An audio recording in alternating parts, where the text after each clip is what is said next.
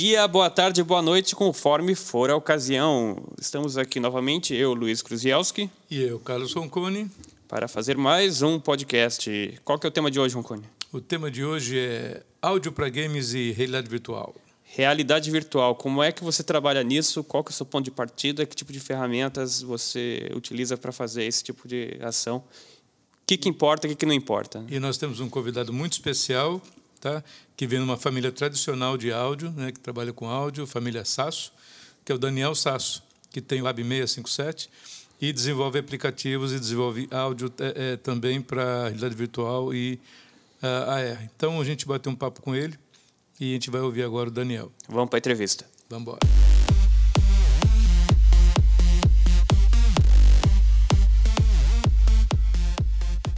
É, a ideia hoje é falar um pouco sobre áudio para games e realidade virtual. Ah. Que é a área que você está atuando agora, né? Isso, que a gente não é, não é o que paga nossas contas aqui, porque ainda é muito pequeno, né? Muito incipiente a coisa, mas a gente tenta abrir uma vertente nova aí, já que o nosso presidente ele não gosta muito de cinema. É. Então a gente tem que tentar dar nossos pulinhos aqui desse lado. Pois é, e como é que, como é que você está fazendo? Como é que você atua nessa área aí? Ó, oh, eu comecei então faz um tempo já, uns, uns anos, assim, acho que uns quatro anos, e eu fui meio que tentando, dando, dando cabeçada para ver o que que, a, o que que acontece né, nesse meio, porque o que acontece? Esse pessoal que faz jogo, que faz realidade virtual, é tudo meio que da mesma área, né?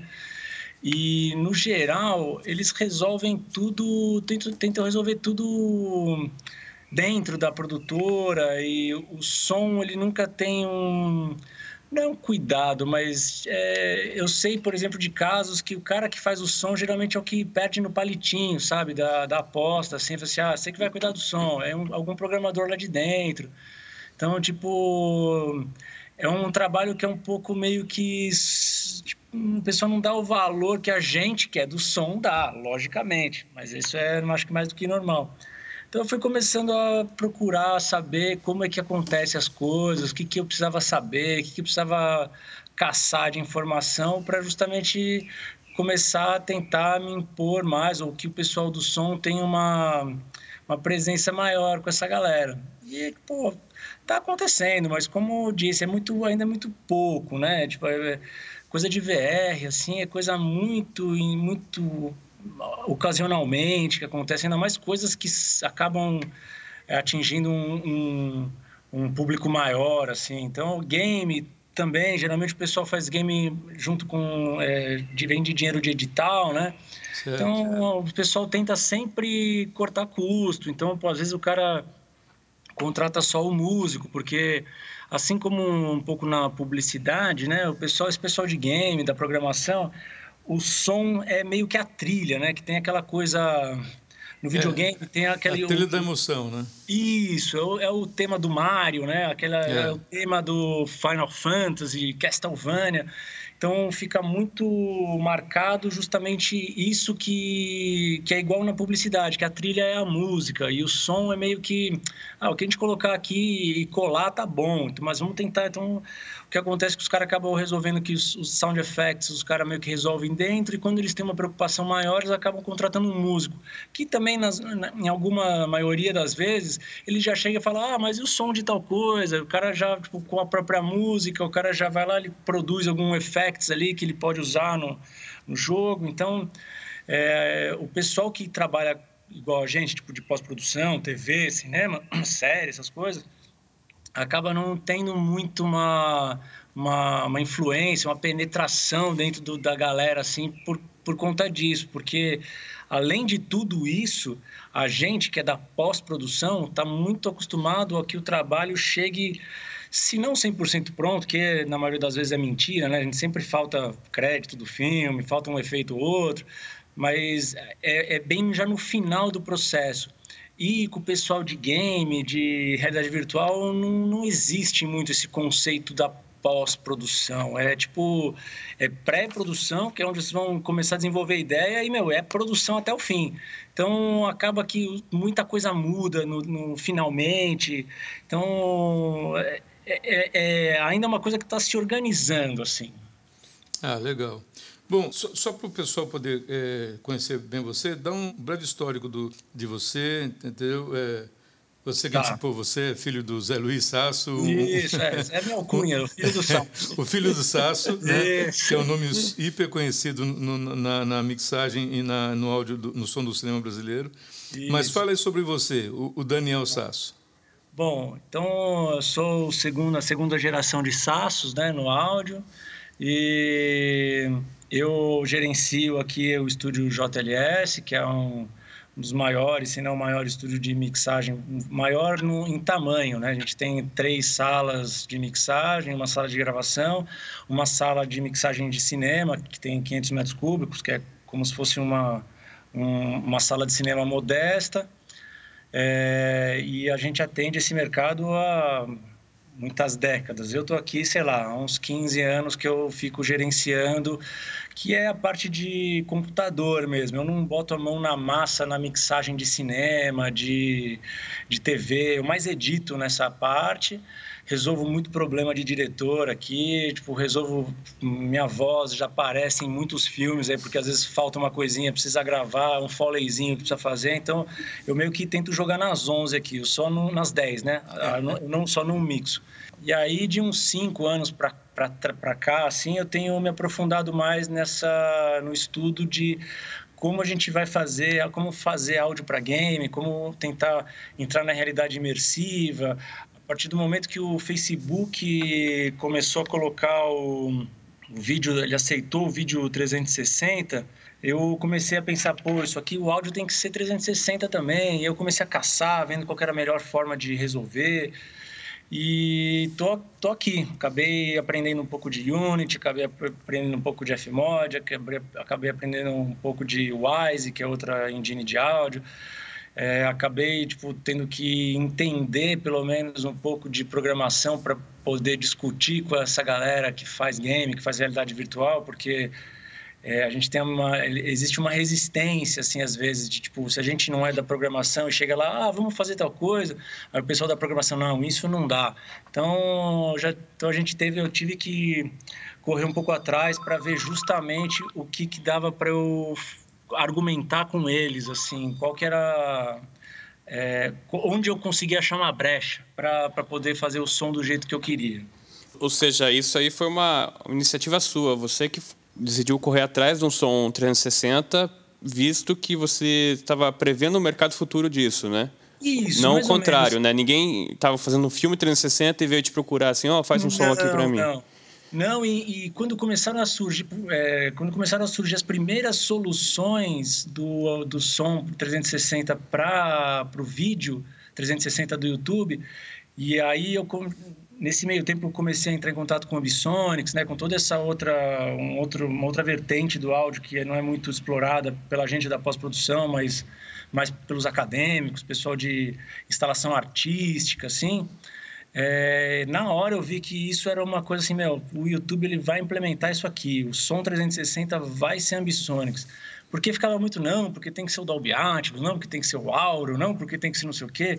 E, meu, isso daí não tem como, não, não, não se justifica quem quiser fazer um som 360 para um vídeo 360 ter que ter toda uma estrutura, toda a coisa que é amarrada em cima do, do, do, de hardware, de software, que é como é Adobe, ou que é o Auro, que é qualquer outro tipo desses formatos que é objeto, né? não scene-based, que é o, o Ambisonics. Que o Ambisonics é uma coisa que é, é meio plug and play. Você pôs para gravar ali, ele grava quatro pistas e dali você consegue rotacionar tudo. Então, imediatamente eu já vi que ia rolar para esse lado. Eu até falava com o Toco aqui, que é meu sócio nessa empreitada, às vezes de de som 360, assim, meu, vai ser Ambisonics, vai ser Ambisonics. Não, mas não sei o que, isso é muito velho. Assim, meu, vai ser Ambisonics porque tá pronto, cara.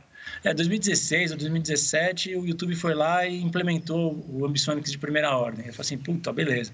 Mas quem correu atrás foi tudo eu. E o que acontece? Para a gente aprender isso, a gente tem que gastar um dinheiro, né? De comprar equipamento, entender o que é. Eu comecei a investir aqui de uma forma que eu não ia ficar enterrado nisso, né? Tipo, ah, só vou usar isso para o som 360. Então, não. A hora que eu vi que, que a gente conseguia explorar esse Ambisonics, esse som 360 para o que a gente já faz aqui, edição, mixagem, tipo, fazer umas ambiências. Então, é, aí eu falei assim, bom, agora eu posso comprar um microfone, posso comprar um gravador para eu começar a experimentar, porque se fosse só para fazer som 360 é, eu não teria investido o que a gente investiu aqui de óculos, computador e microfone, gravador, porque realmente não se paga.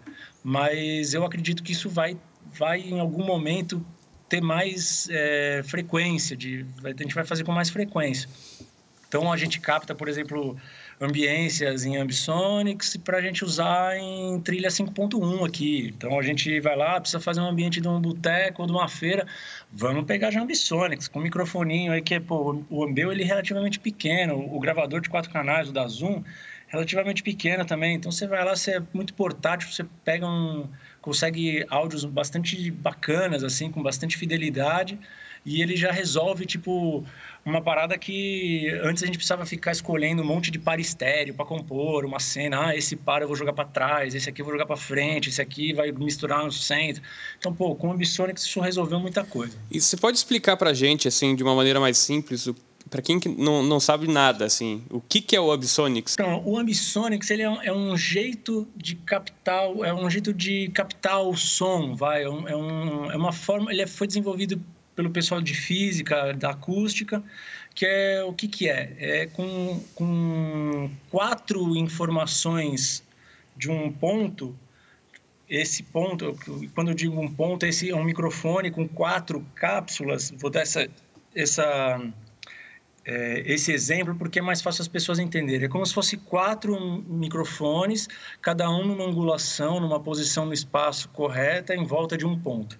E aí ele com essas com esses quatro microfones é, você capta não é o som de fato ele ele analisa a pressão do áudio nos pontos e faz uma compensação uma fórmula matemática de sons crânicos sabe? Um, as regras tem todas na internet tudo à disposição mas com esses quatro sons ele consegue criar esse, esse espectro 360 do som. É como então, se ele conseguisse cobrir os três eixos mais a pressão total, né? Isso, exatamente. Tipo, o que o pessoal fala, tipo, o pessoal que tem um, como qualquer coisa acadêmica, assim, tem um pessoal que desdenha, tem um pessoal que fala que é a revolução. Então, quem desdenha do eu não sei se o público que eu imagino que o público que vai ouvir o podcast é o pessoal do som, que gosta da tecnologia. Sim.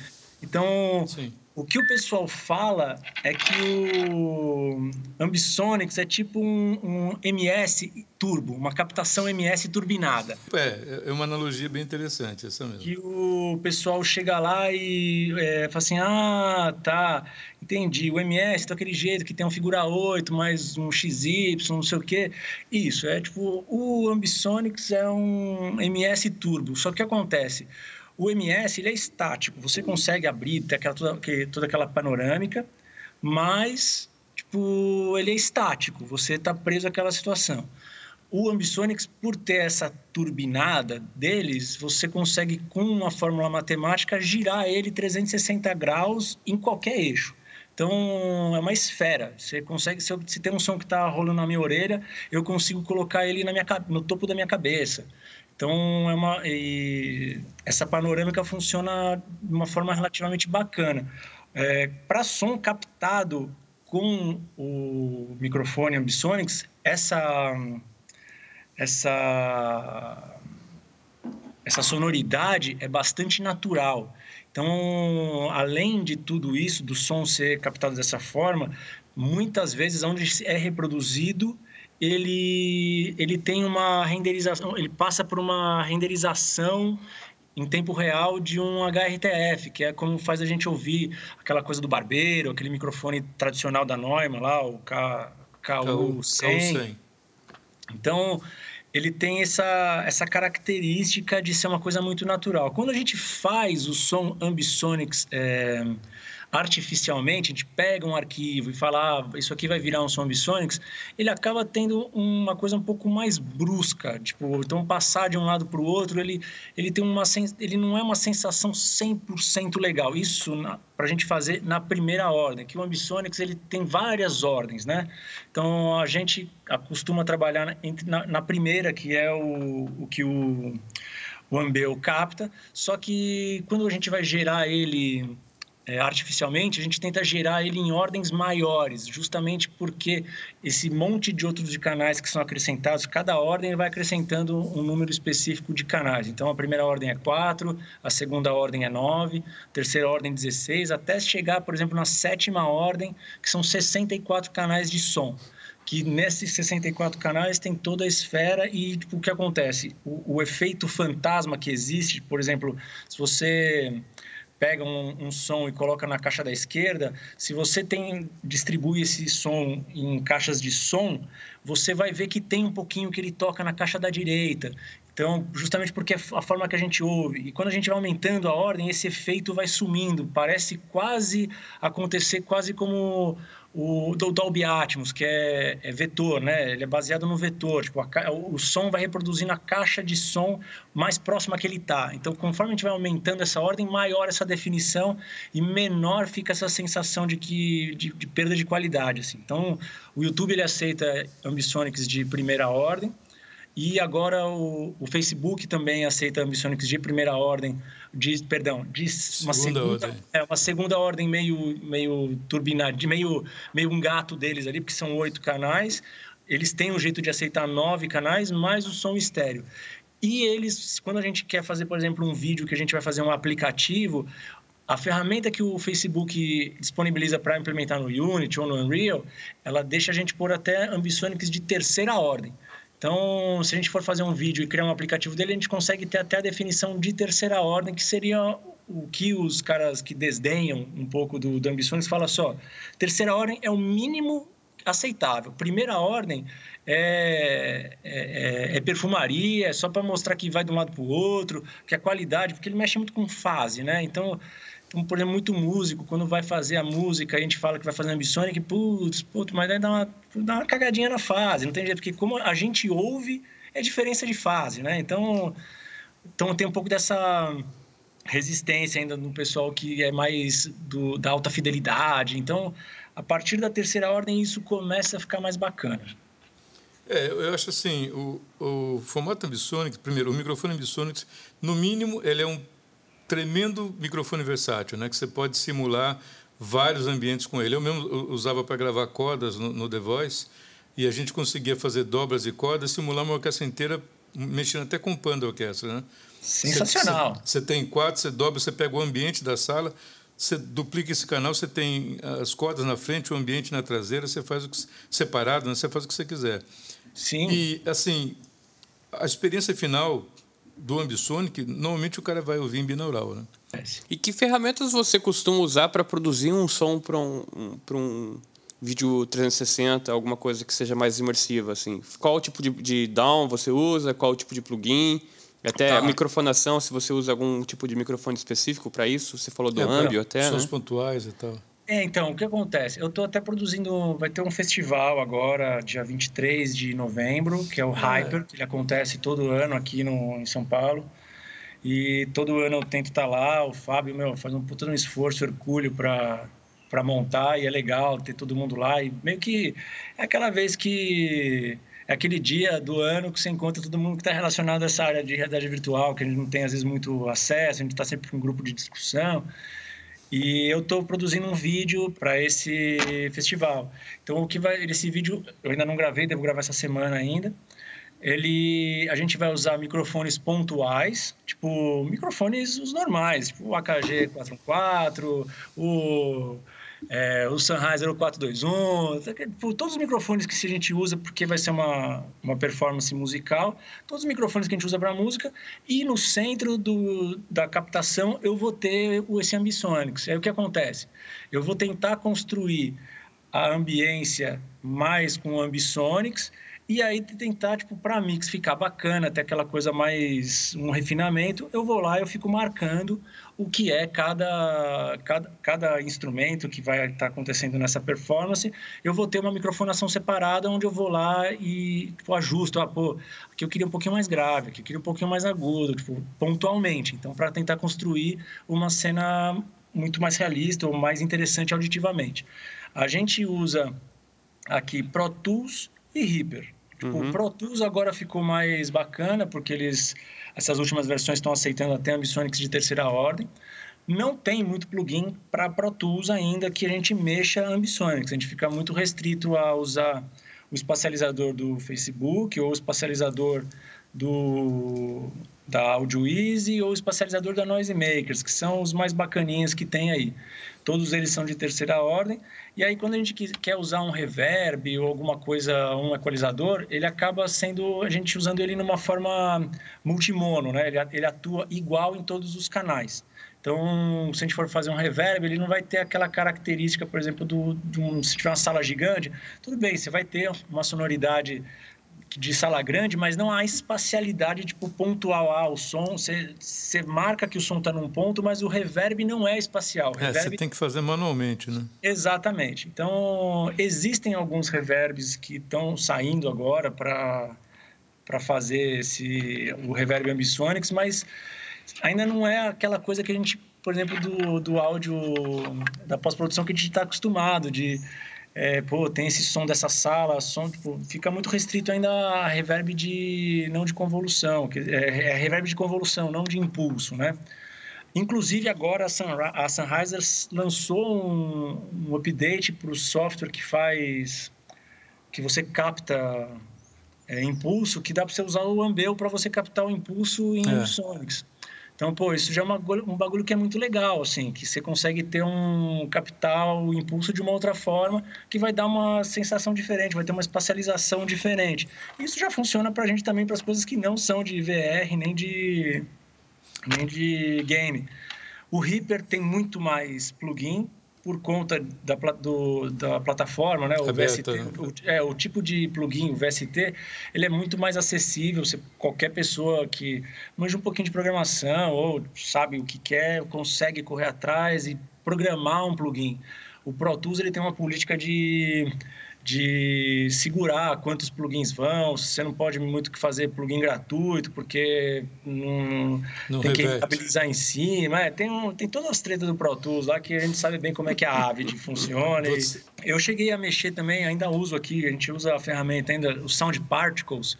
Não sei Sim, se você já chegou a ver esse Nuno, software. Né?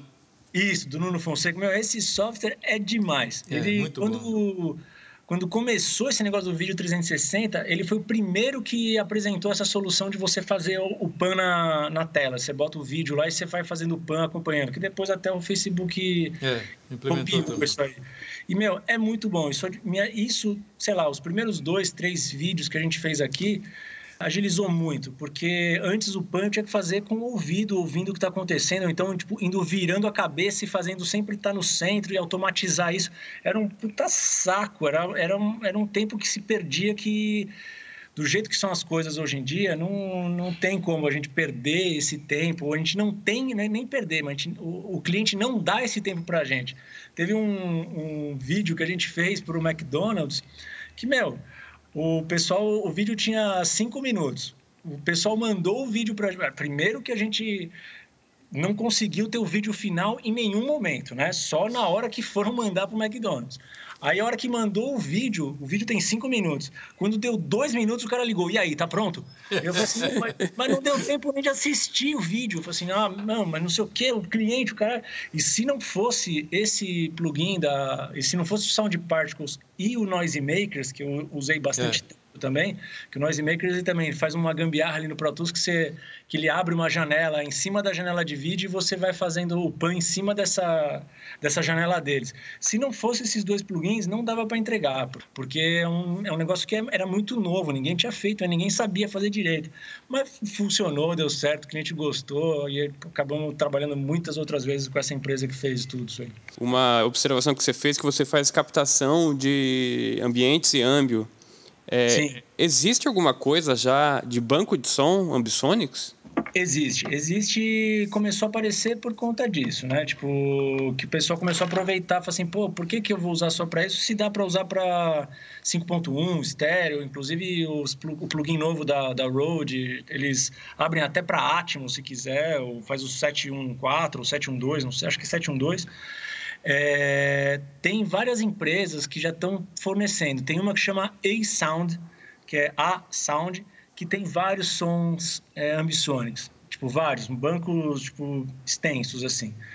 Eu até tive que comprar alguns assim para ter de carta na manga, tipo uns ventos, porque eu acabo usando, eu tenho acho que umas duas ou três bibliotecas de vento aqui que a gente usa quando há necessidade de criar algum ambiente de, que é externo, mas justamente por conta eu fui quando eu comprei o Ambel, eu Ambel, eu, eu foi no Natal, assim, foi no época meio de Natal que ele chegou. E aí eu levei ele para casa naquela semana de recesso, assim, ah, deixa eu testar. Eu fui captar som aqui perto de onde eu moro, fazer uns testes. Meu primeiro ventinho já começou a é. a fritar tudo. Eu, assim, putz, então já vi que só ele com a espuminha dele para isso não serve. Tem que é, então, só, só, uma, só, uma, dica, então, de quem já sofreu muito com isso. É, um Zeppelin desse normal, pode ser até o da Road, que é mais em conta, é, já quebra um, bastante o galho. O da Road já vem com, com a Priscila junto. Já está na minha lista de compra agora. E olha, já. não é caro, não é caro. Você já tem tá aquele de sistema de suspensão da, da Lire, né, que é muito bom.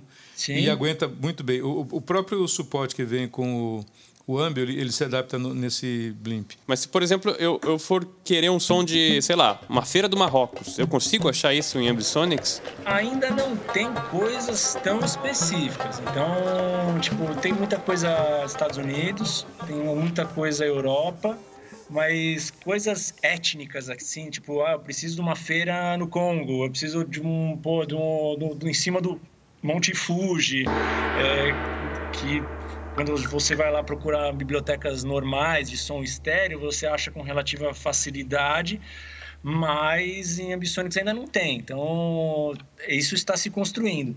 Além dessa, desse, dessa empresa que chama A-Sound, que eles também fornecem biblioteca de som para outra, para as outras plataformas né, mais, mais convencionais, tem um banco de som que chama Ambisonia, se eu não me engano lá são as pessoas que são entusiastas, que têm o microfone, ou não só o, Ambio, mas o Wagenmic, ou o Zoctomic, ou o Tetramic, é, esses outros microfones que existem, Soundfield tradicional também, que o pessoal, ou mesmo o cara vai lá, ele monta os microfones, tipo dois, é, acho que é dois, é um par X, é dois pares XY, eu não sei o formato, o cara vai lá, monta o sistema e grava, entendeu? E eles vão lá e disponibilizam. Então tem muita coisa orquestra, muita coisa de igreja, que é onde eles, onde tipo você sente, né? Você tem a, a, a presença, né? Quando tem aquele reverb é, puxa, que tô dentro de uma catedral. Então, o reverb é uma coisa que faz a gente se sentir muito num lugar assim. Então, existem ainda, mas não esses bancos mas não é uma coisa, ah, poxa, eu preciso do, da rua 24 lá no Congo. Não tem, isso ainda não tem. Então, quem tem microfone, eu, por exemplo, cada vez que eu viajo, eu vou lá, eu pego, se não levo o Ambio, eu levo o H2N aqui, o Zoom, que também capta em Ambisonics, mas só o formato horizontal, né? Ele não tem o, o eixo é, Z. Eu também então, tenho na mochila direto. Ah, então eu vou lá, eu levo. Então, putz, várias vezes eu fui pro Nordeste aí, tipo, meu, praia de não sei o quê. Pega aí, vou gravar essa porra aí, não quero nem saber, preciso de som. Então, quebra-mar, é... dentro de carro, é legal também gravar, sai um, sai um som bacana, assim. E eu acho muito legal, assim, porque, meu, ele dá uma, uma sensação de presença muito, muito forte, assim. Eu tava fazendo um teste na semana passada desse, dessa peça que eu vou gravar agora na quinta-feira, e aí eu cheguei agora, eu fui fazer uns testes, né? Eu captei com a minha câmerazinha também 360, só para fazer um teste como é que vai ficar e tudo mais. E aí, a hora que eu pus o fone e começou a dar play, assim, começou a aparecer um ruído que eu achava que, assim, puta, mas o que que tá tocando, o que que tá passando esse carro? E era um carro dentro da, do Ambisonics. Tipo, eu falei assim, puta, eu tô lá de novo, sabe? Você tem essa sensação do, de você é. tá no lugar, assim. Isso é muito, muito bacana. No cinema a gente não tem tanto essa percepção por conta da posição das caixas e tudo mais. Na hora que você põe fone, é muito legal isso. Você, tipo, você por exemplo, no ano passado, no Hyper, a gente fez uma peça também que era era sem vídeo. A gente gravou uma simulação de um sequestro, onde era uma atriz que sequestrava o, o, ouvinte, e o ouvinte era o Ambio, né? Então ela interagia com o Ambio, então fazia umas graças ali, tipo, passava uma faca do lado, é, dava umas ameaçadinhas, tipo, ia lá fazer, resolver um negócio e voltava. E eu gravei aqui no estúdio, né? Aqui na JLS. E aqui eu conheço muito bem, né? Afinal de contas, eu estou aqui todo dia há mais de 15 anos. E toda vez que a gente tinha uma, uma situação, eu gravei aqui na minha cozinha, né? Para tentar já pegar o máximo pronto, né?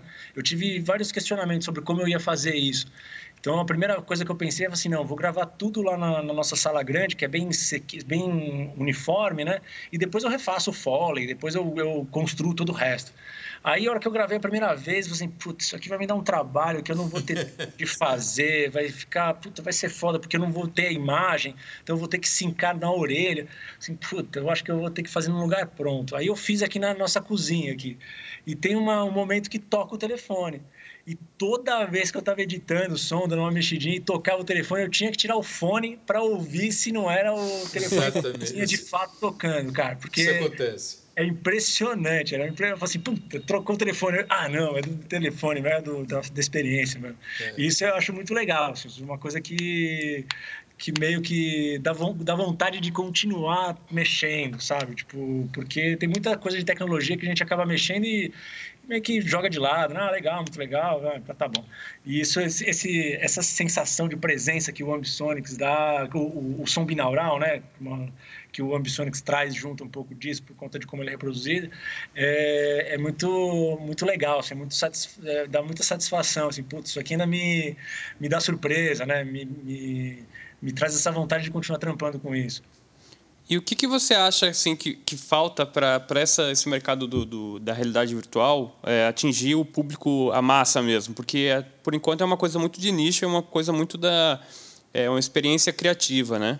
Sim, o que, que, você Olha, acha que o, o da parte de tecnologia principalmente assim o que que, Olha, que, que seria útil para a gente conseguir atingir um público maior ó eu vou falar para você que a gente aqui na junto com o Toco eu tenho a Lab 657 que é essa empresa com quem eu faço tudo eu, eu, trabalho na JLS tenho a JLS mas tudo que eu faço de realidade virtual games não sei o quê a gente usa a Lab 657 então, junto com a Lab 657, a gente montou uma associação de, com outras empresas, o Hub, o XRBR, que é o Hub brasileiro de realidade virtual, realidade aumentada, realidade mista.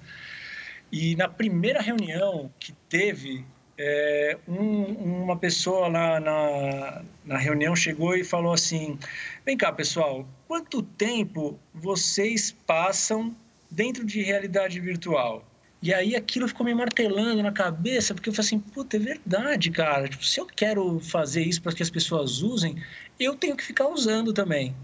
E aí eu comecei a me obrigar, vai, tipo, obrigar, nossa, que sacrifício, né? Vou ter que ficar usando realidade virtual, vou ficar jogando joguinho, porque a maior quantidade de conteúdo que tem ainda é, é game, né? É jogo de realidade virtual. E eu comecei a me, me forçar isso, acabo comprando, estou enterrando uma fortuna de joguinho aqui, que eu acabo me divertindo, lógico, mas é um investimento que a gente faz. E, meu, eu vou falar que é um negócio que é. Se o jogo não é uma coisa muito. Ou se a experiência não é muito fantástica, ou que você esquece que você tem aquilo na sua cara, você perde rápido, você não quer ficar com aquilo na cara, porque esquenta, porque sua, porque é, tem um cabo conectado no computador. Agora, com as novas tecnologias que está saindo aí, vai ter o Cosmos, vai ter o, o Quest, esses óculos que são standalone, isso deve melhorar um pouco, mas eu ainda assim ainda não acho que vai ser isso que vai trazer para o grande público. Eu acho, na, vendo como as coisas acontecer, eu só acho que vai. Ah, muito do que eu, eu achava ruim, por exemplo, de ficar com o negócio óculos na cara, é porque eu tinha que me desconectar muito do, do mundo de fora. Então, qualquer telefone que tocava, eu ficava, putz, será que é o meu? Putz, eu preciso mandar uma mensagem. Então, e hoje em dia a gente é muito conectado pro bem e pro mal, né? Tipo, então eu quero estar tá com o meu negócio na mão o tempo inteiro. Então, enquanto isso, a realidade virtual não conseguir trazer isso, que é tipo substituir o seu telefone, ou você está em contato com tudo que você precisa, é, eu acho que vai ser difícil a adoção em grande massa, assim. Porque o, o que eu acho que vai acontecer é que quando a realidade aumentada se provar sensacional e que as pessoas vão conseguir, por exemplo, ter o seu dispositivo de realidade aumentada, que ela vai lá, ela pareia via Bluetooth, via qualquer outro protocolo com o seu celular e você tem tudo que você tem no celular na sua, no seu óculos lá, mas você vendo onde você está, em realidade aumentada, né?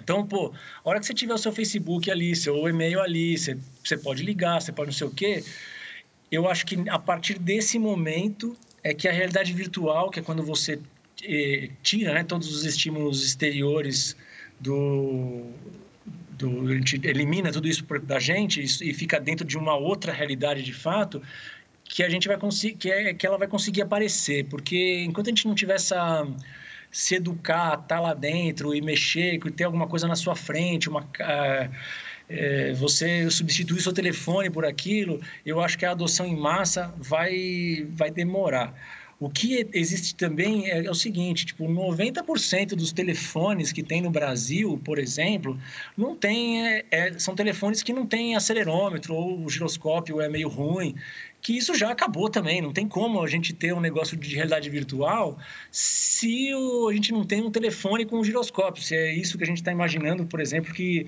vai ajudar a, a, a disseminar né, a realidade virtual. Então, isso já, já, já mata aí.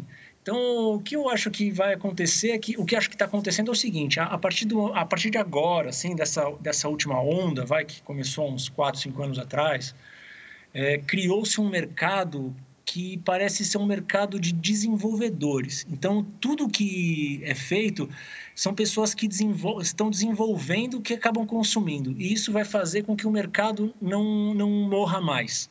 Então, a realidade virtual já teve umas duas ou três é, opa, agora vai, uh, não foi, agora vai, não foi. Então agora parece ser uma que agora vai, assim, hum, o pessoal agora tá meio titubeando, mas agora com esse lançamento do, do Quest, desse óculos que não é conectado com que é standalone e ele tem uma qualidade bastante boa, eu acho que agora vingou e parou. Assim, ah, beleza. Agora, tipo, quem é desenvolvedor, quem acredita na parada e devido a coisas estatísticas, né? Quanto mais gente no mundo, mais desenvolvedor vai ter. Então, criou-se um mercado de desenvolvedores e entusiastas. Então, vai, vai sempre estar tá se produzindo coisa, não vai mais sumir. Ainda mais se, tipo, empresas como o Facebook, que aparentemente, que é quem é o dono do, da, do Rift, né, do Quest, que são é. esses os novos, se eles continuarem estimulando e querendo que as coisas aconteçam, as coisas vão continuar acontecendo. A partir do momento que eles começarem a parar de financiar é, estúdios que produzem jogos ou produzem experiências, naturalmente a coisa deve dar uma minguada, mas o hardware ainda é, se provou interessante, as pessoas gostam. Então, é, o que a gente tem agora é o mínimo aceitável para uma adoção. Então, é, por exemplo, quando a gente sei lá, jogava videogame e jogava Atari. Então, pô, Atari tem uns gráficos toscos, mas você lá se divertia, então você não largava aquilo. Agora, tipo, a gente está num ponto, por exemplo, que é como se fosse para as novas gerações, né? Porque eu ainda mexi com Atari, então, pô, as novas gerações, se olhar um Atari, vai perder, não vão querer brincar com aquilo mais. Mas é como se fosse, por exemplo, um PlayStation 2, um PlayStation 3.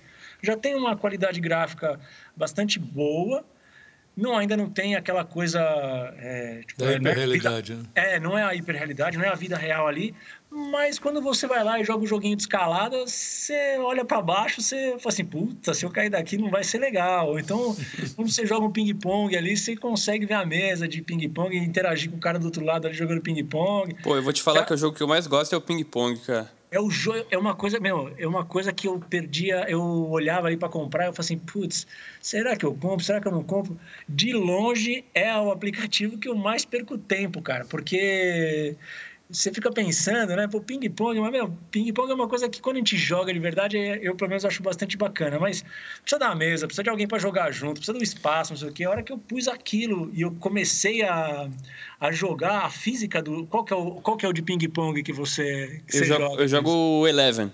O Eleven. Então, a física dele é muito boa. Então, pô, você pegar lá e você fica petecando a bola é, sozinho Dá, é, é, igual PTK a bola mesmo na, na raquete. Então Fora você que vai. Você não tem que correr atrás da bolinha. É, é mas eu acho que é justamente isso. Assim, o, você tem todo o prazer de jogar ping-pong sem ter o, o ônus, isso, né? De você exatamente. ter que pegar a bolinha, daí ah, dar pô. o saque, vai atrás da bolinha depois. É que pegar a bolinha é o que fazia a gente perder o abdômen, né? Pô, é que agora é isso.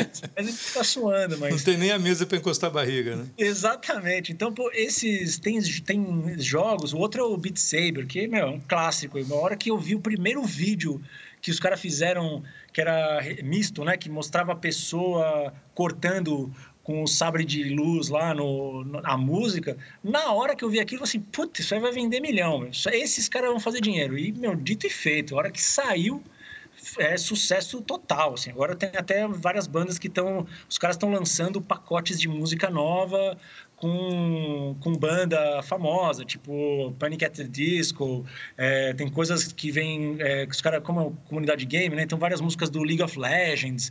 Então, pô, legal pra caramba. Isso, isso é o que vai fazer, tipo, trazer a cultura pop, né? Então, tipo, Panic, Panic, at the, é, Panic at the Disco, eu acho que tem uma ou outra do Imagine Dragons, que são essas bandas que a molecada é. tem ouvido mais. Então, meu, você bota isso, faz com que crie essa vontade. Tipo, é isso que vai fazer a, a adesão aumentar, né? É o Guitar Hero do VR, né? É. Exatamente, exatamente. E, pô, esse, o, o, os jogos que eu mais curto, assim, é o ping-pong, é o de escalada, o Decline, que, meu, eu acho isso aí, esse, toda vez que alguém vem aqui e pede para experimentar, pô, deixa eu fazer um. Eu, o primeiro que eu ponho é esse, porque, meu, é, é, muito, é muito disruptivo, assim, a pessoa, assim, puta, mano, a qualidade gráfica é boa e a jogabilidade é boa, só não tem a sensação da gravidade do, da gente segurar o nosso peso, mas meu, é tudo muito legal, assim. Então, esse, esses daí e o Robo, o Robo Recall, que é o que vem junto com o óculos. Esses quatro, assim, são o que, meu, eu perco um tempão aqui. Qual, qual o sistema que você usa? Eu tenho um Rift aqui. Eu acabei de comprar um Quest que eu estou esperando chegar para justamente testar, porque o Quest também vai ter agora uma parada que eles vão deixar você linkar o o, você com um cabo USB-C, você liga ele no, no seu computador, ele vai fazer a renderização no computador, então você vai meio que ter o melhor dos dois mundos, né? Você não vai precisar dos sensores externos e vai ter o óculos standalone. Então, quando você quiser uma coisa mais rebuscada, você liga ele no computador. Quando você quiser ele, tipo, uma balada, mostrar para o pessoal, vai jantar na casa de alguém, ó, oh, deixa eu mostrar um negocinho, você vai lá, leva ele numa mochilinha que tá, tá tranquilo. E o, e o óculos Go, você já, já testou o Go? Não, não cheguei a testar. Eu esses, esses que são. O óculos Go é meio como se fosse um, cel, um celular colocado dentro é. de um standalone ali. Acabei não comprando porque eu tenho aqui um S8, que, poxa, ele funciona muito bem. Então, tipo, eu não, não comprei todos os modelos que saíram, porque putz, você vai enterrando dinheiro aí atrás de outro. E quando esse saiu, eu falei assim: não, isso daí já é igual, se é igual ao telefone, eu vou, vou, esperar passar. Aí quando apareceu o Quest, que é esse que você, que você tem, né, os seis graus de liberdade, né? Sim. Você vai para frente, para trás, ele, ele traqueia o ambiente onde você está. Tem um pessoal, inclusive, uns, uns caras que fazem jogo que eles fazem um mapa dinâmico. Então, o mapa ele muda conforme o seu lugar. Então, dá para você jogar é, na sua casa sem você tropeçar na mesinha do café, sem você chutar o seu cachorro. Tipo, ele, ele, é, ele é bastante versátil. Então, eu assim, ó, agora esse aqui eu, eu pulei essa, essa fase dos, dos... Como eu já tinha o Rift, né? Eu tinha o Rift, Aí saiu o óculos Go, ah, é portátil, não sei o quê. Eu falei assim, não, esse eu não vou comprar. Aí acabou saindo aqueles da, da Microsoft, né? O Windows Mixed Reality, que várias empresas fizeram. Aí eu, assim, eu já tenho o Rift, não preciso disso. Aí agora que saiu o Quest, eu falei assim, não, vou, vou embarcar no Quest também, porque esse aqui acho que vai ser bacana para eu... Vou visitar um amigo, quer mostrar alguma coisa diferente, dá para levar e mostrar, e a pessoa é, ter acesso... cliente também, né? O cliente, tem um, um contato mais bacana, assim. Então... É eu acho que é esse já é um, é um foi um tiro certo assim da da O. E de realidade virtual também o que eu posso falar para vocês é que eu tive participando também da experiência do Alinha que o pessoal lá da Ah, eu vi uma matéria hoje sobre a linha. Exato, eles não fizeram, passou no jornal. Isso, então, eu fiz, é, eu participei com um pouquinho de sound design e a mix do, do, do final, né? Então eu fazia a ponte entre eles e a outra produtora de áudio que tava faz... que fez a trilha e concebeu alguns ruídos. E o que, que é a linha? Então, a linha é uma experiência de realidade virtual que conta uma história, uma narrativa linear, mas onde você interage com a narrativa. Ela hum, é um personagem que, que você acompanha e você tem que performar umas pequenas tarefas em vários momentos para a história continuar acontecendo e em um determinado momento você tem que ajudar ele se, é, a, a, resolver um problema. É, ela ganhou o Leão de Veneza, né? Lá é. em, no, em Veneza, Exatamente. logicamente. Então, estava concorrendo com outras experiências e, pô, o pessoal lá, o, quem fez a experiência, quem é o, o, o cabeça, é o Laganaro, que tá, meu, o cara que está sempre no, no mundo aí do, da realidade virtual, já fez outras coisas até com o Facebook, foi convidado a fazer umas coisas lá.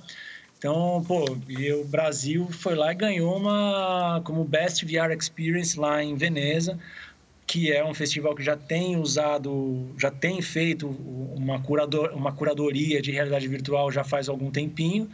Então, pô, o Festival de Veneza foi uma coisa muito legal. Assim, o Laga tava, era só alegria, assim, pô, que legal, a gente conseguiu isso aqui, é muito importante pra gente, a gente...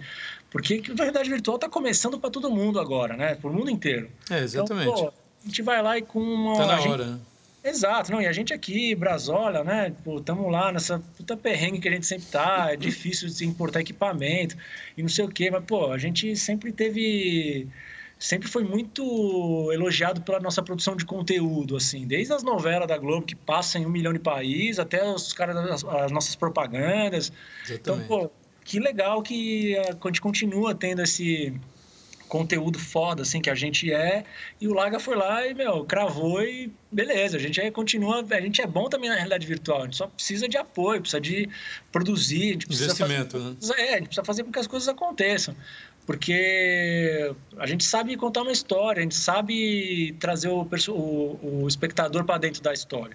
A gente precisa agora tipo, desenvolver isso mais com todo mundo, mas a gente tem diversas limitações aqui que a gente trabalha com áudio, a gente sabe bem. A gente vai precisar comprar uma mesa de som, é uma desgraça. Precisa comprar um microfone, então tudo que é dólar aqui a gente acaba sofrendo um pouco. E frete, é. imposto. E você já chegou a trabalhar em alguma atividade profissional? É, do tipo. O que a gente está falando aqui são experiências mais divertidas, né? alguma coisa de entretenimento. Isso. Alguma coisa voltada para um mercado profissional de treinamento, alguma coisa desse tipo assim? Nunca fiz, justamente porque quando chega esse tipo de situação, a gente acaba não a produtora, são coisas muito específicas. A gente sabe que existe isso e que é um mercado sensacional, porque imagina, você vai lá, você tem o, sei lá, a fornalha da Companhia Siderúrgica Nacional, você precisa dar treinamento para 20 caras lá operar a fornalha. Toda vez que os caras vão dar o treinamento, tem que desligar a fornalha. Você imagina quanto tempo é para você ligar, desligar, o tempo de espera de uma fornalha que, meu, de uma siderúrgica desse tamanho. O cara vai lá, ele simplesmente renderiza tudo isso virtualmente, os caras fazem o teste, fazem a, faz o treinamento todo no, no, em realidade virtual e quando chegar na hora de mexer na fornalha, tipo, precisa só alguém supervisionando ali, porque o cara já sabe tudo o que está acontecendo, que botão faz o quê, onde que não sei o quê, porque quem vai mexer na fornalha já sabe muito bem como é que é uma fornalha. O que precisa entender é o mecanismo todo, né? O equipamento da fornalha, tipo, o que que aperta, o que que puxa, o que que trava. É. Que... Então, pô, se o cara já chega lá com isso na... já sabendo, o tempo de que o cara vai precisar. Imagina parar uma fornalha, quanto de prejuízo. Vai, tem um que é um forklift simulator aí que dá para. É. que eles botaram para comprar, que eu tenho certeza que foi alguma coisa que fizeram para alguma empresa dessas Bobcat da vida e acharam bacana e falaram assim: ah, vende aí porque isso aí é legal, só para você ficar empilhando. É, eu, eu, acho que treinamento é uma das vertentes de, de AR que sabe, vai crescer cada vez mais, cara. Ah, não, a indústria e nisso, e nisso o áudio tem uma importância muito grande. Por exemplo, é, você, você consegue com, com o Ambisonic simular uma coisa que... É, é, você vê, simulador de voo, cara. Você, sim, com você simula exatamente o que o cara está ouvindo dentro da cabine, sim, ele bota o fone, ele Totalmente. gira a cabeça, ele ouve o motor de um lado, ele continua ouvindo o motor daquele lado, ouve todos os alarmes dentro da cabine. Não, é, é eu acho eu acho ainda que é muito pouco utilizado, com certeza. É. Na, no Hyper do ano passado, eu cheguei a conversar com pessoas lá que tem o Fábio ele sempre faz um esquema que é tipo você compra o ingresso se você quiser só participar das coisas, ver os filmes ali, jogar um joguinho, beleza. E ele faz um que é para quem quer tipo conversa, tipo um, um setor específico para quem quer trocar ideia, trocar certo. figurinha de empresas, né? Um business area assim.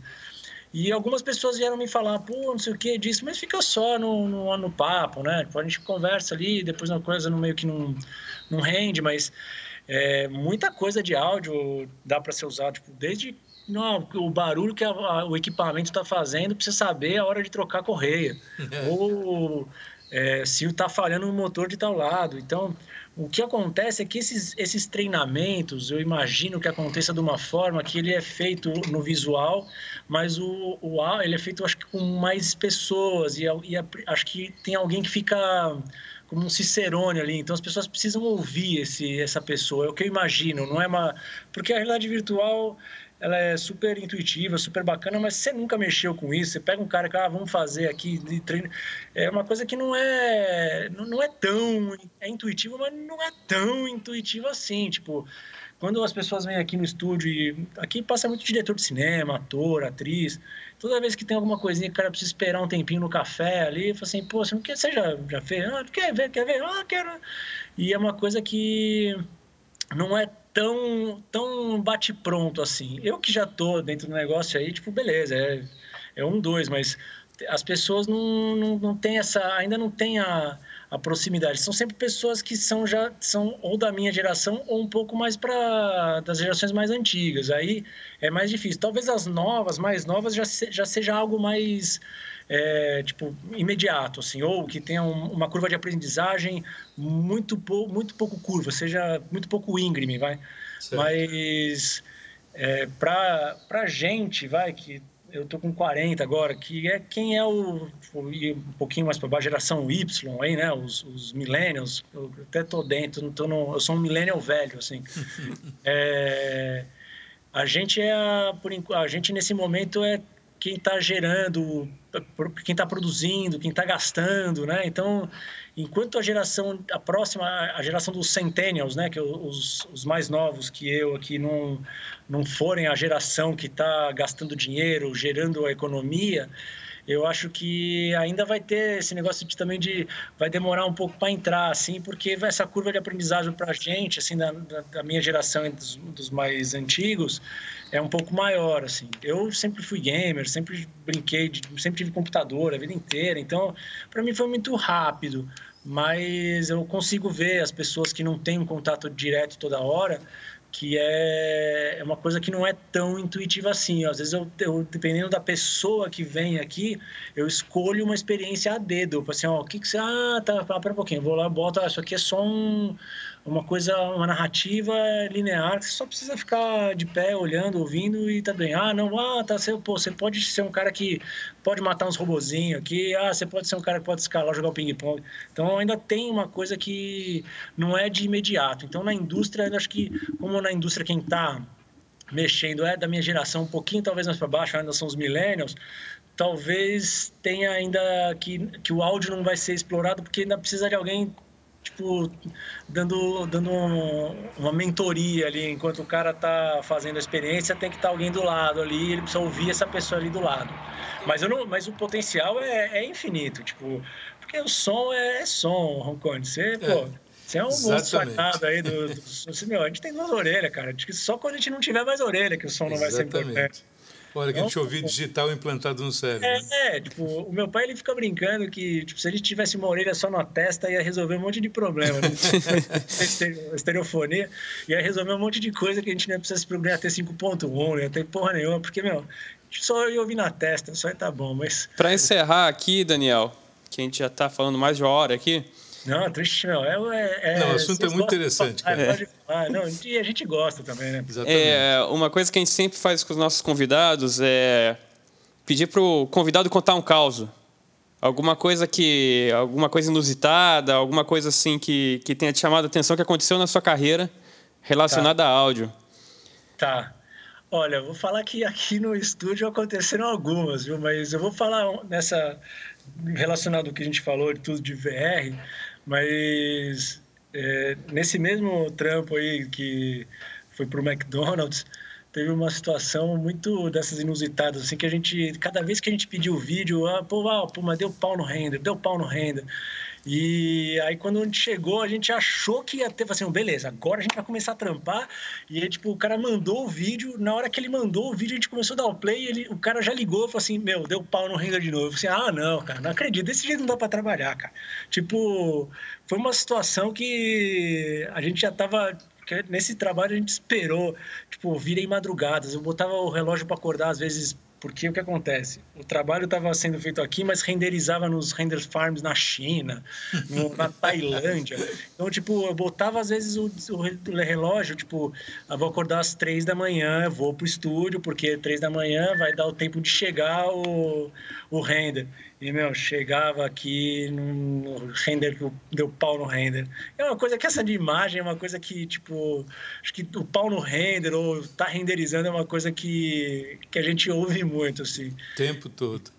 Meu, de, sem falar, aqui os causos, quem conta causa melhor aqui é o meu pai, né, o seu Jota. Vixe, ali você, você sentar com ele é um. Não, é a, gente, um a gente vai chamar ele para uma também. Não, ele não vai escapar, não só de causa. É um podcast só de causa. Exatamente. Ali, meu, imagina você, Roncone. O que, que você deve ter de causa aí também, pô? Ah, um monte, cara. Esses pô, ele não fala. Tem que juntar você, o meu pai, aí, o Geraldão. Aí, o Geraldo. Meu, todos esses caras aí da, que, que são mais experientes, são o pessoal vintage aí, meu, tinha que fazer um podcast só de causa, fazer um livro, fazer um documentário só de causa, cara, porque aí, nossa, é causa mais de mil, cara. ah, beleza. Então, Daniel, pra você terminar, faça o seu jabá aí. Então, eu espero que quem esteja ouvindo esse podcast e se interesse ou produza é, conteúdo em realidade virtual, que preste mais atenção no áudio. Se quiser conversar comigo, quiser vamos trocar uma ideia, pô, estou aqui à disposição. É muito importante o, o áudio na experiência em realidade virtual e nunca desmereçam ele, não tirem no palitinho para quem, vai fazer. Tem gente que está louca para trabalhar com isso, não precisa tirar uma aposta para ver quem vai trabalhar. Pode procurar pessoas do áudio, que tem muita gente. Eu sou uma delas, Daniel Sasso, se vocês quiserem, entre em contato comigo para a gente poder contar, contar com a, a minha ajuda, para a gente fazer sempre o projeto ficar mais bacana. Meu e-mail é daniel.lab657, lab657.com.br e telefone é melhor. Eu tô com, eu tô com uma criança de 5 meses em é, casa. É melhor deixar é. só no e-mail. Meu telefone. Procurando fica... pelo e-mail já tá bom. Não, e meu telefone fica desligado. Da hora que dá 6 horas da noite, meu telefone eu desligo a, a campainha, porque vai que eu tô ninando a criança. E se ela acorda, rapaz, eu não, não quero é, lidar eu sei com esse é, é cara. Mas, pô, pode contar comigo que vocês precisarem. Muito obrigado aí, Roncone e Luiz, pô, por ter me convidado para falar um pouquinho sobre áudio, realidade virtual e de game, que, pô, acho demais, eu gosto muito e eu acho que isso ainda vai, vai trazer bastante prazer e muito lucro, além do que já trouxe do Leão de Veneza, aí vai trazendo muito lucro, vai trazer muito, muito pãozinho para a mesa do meu filho. Se Deus quiser. E a gente vai preparar mais uma, uma, uma, uma mesa redonda grande, vamos ver se a gente consegue uma, uma conexão Assim que instalarem nossa conexão fixa aqui na sala, Sim. a gente vai tentar botar mais gente falando ao mesmo tempo, que vai ficar um negócio legal. Pode contar comigo. Tá, muito obrigado então, Daniel. Valeu, obrigado, Daniel. Amigo. Abração. Oi, obrigado aí, cara. Grande abraço para vocês aí. Tchau, tchau. Tchau. Então é isso aí, pessoal. Essa foi a nossa entrevista com o Daniel Sassi. Espero que vocês tenham gostado. Eu gostei bastante. É, foi bem legal porque a gente abordou vários aspectos, né? tanto é, o áudio para o game, que é uma coisa que hoje em dia está cada vez mais na realidade virtual. A, a, a approach dele para o Ambisonic, eu achei que fosse uma, uma coisa bem legal, né? usar o Ambisonic para isso. E um pouco de, de, de, realidade virtual também. Né? É, um pouco da filosofia por trás disso, né? é. né? O que, que a gente precisa ter, o que, que a gente não precisa ter, eu acho que isso é o mais importante. E então é isso. Alguns comentários, a gente recebeu alguns comentários no, no nosso Facebook pessoal elogiando bastante, a gente fica muito feliz com os elogios, né? Exatamente. Alguns, alguns comentários não escritos que o pessoal me passou que na primeira entrevista que o áudio estava muito ruim e como é que pode a gente fazer um áudio ruim, mas enfim, é o que temos e o que importa é a inteligibilidade, né? A primeira entrevista a gente fez numa sala muito reverberante, não tinha como colocar do lado. usando o microfone de um gravador que a gente pegou um cara durante uma feira né, em São Paulo. Mas está melhorando, é. né? Está melhorando mesmo. Essa de hoje, por exemplo, foi via Skype, mas está bem melhor o áudio. E eu acho que e também alguns amigos meus reclamaram da vinheta de abertura, Roncone. Por quê? Porque falaram que estava tava irritante a pessoa falando sonocast. Mas São isso... quatro sonocasts. Então, mas pelo jeito não gostaram. É, é uma das coisas que a gente vai ignorar. É, gosto é gosto. Né? Gosto é gosto. Eu gostei. Então tá bom. E não se esqueça, o nosso e-mail para contato é sonocastpro.gmail.com. A gente também está no Twitter, como Sonocast, e no Instagram, Sonocast Pro. Isso. Também estou na nossa comunidade do Facebook, Sonocast. Exatamente. E nosso, Sonocast, nosso podcast é distribuído para todas as plataformas. Está tá no Google, está no iTunes, está no Spotify, está no próprio é, Anchor, tá? Anchor.fm. Um abraço. Vocês, então. Até mais. Tchau.